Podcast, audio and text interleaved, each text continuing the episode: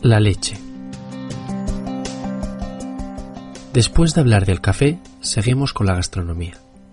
Y en esta ocasión para hablar de algo aparentemente tan simple como la leche y su consumo en España. Parecerá una tontería, pero no empecé a plantearme el tema de la leche como algo cultural o distinto hasta que fui a Irlanda y probé la leche fresca, pero la fresca de verdad. Para que me entendáis, os explicaré cómo se consume la leche en España.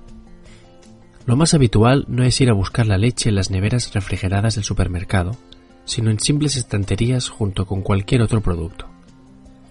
La mayor parte de la leche que se consume en España es UHT o leche ultrapasteurizada. Se encuentra en forma de tetabric de litro o en botella de litro o litro y medio y no requiere refrigeración.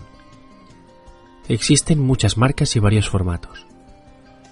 Los habituales son la leche entera, aproximadamente un 3,5% de materia grasa, la leche semidesnatada, entre 1,5 y 1,8% de materia grasa, y la leche desnatada, menos de 0,3% de materia grasa.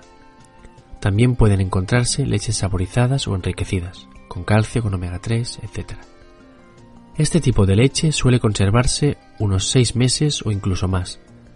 Una vez abierto el envase, sí debe conservarse en la nevera, y suele durar una semana o incluso más. Hoy en día también es habitual encontrar leche fresca en el supermercado. Se encuentra en la zona refrigerada, pero suele haber solo una o dos marcas distintas. Tarda unos 15 o 20 días en caducar y, una vez abierta, debe consumirse en unos 3 o 4 días. A diferencia de otros países, la legislación actual no permite la comercialización de leche fresca cruda.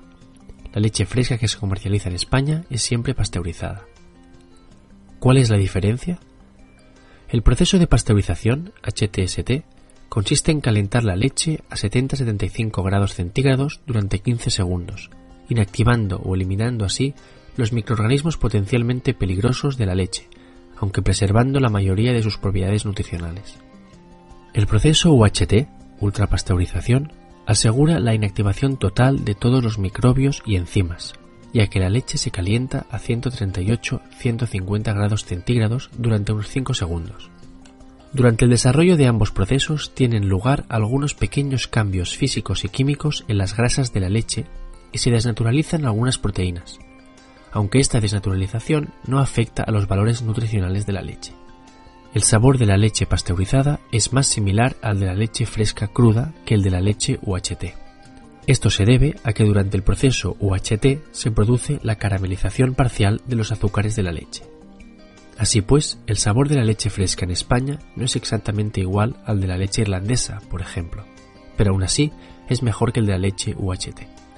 Como decía al inicio, es curioso porque hasta que probé por primera vez la leche fresca cruda no me había planteado esta cuestión del sabor.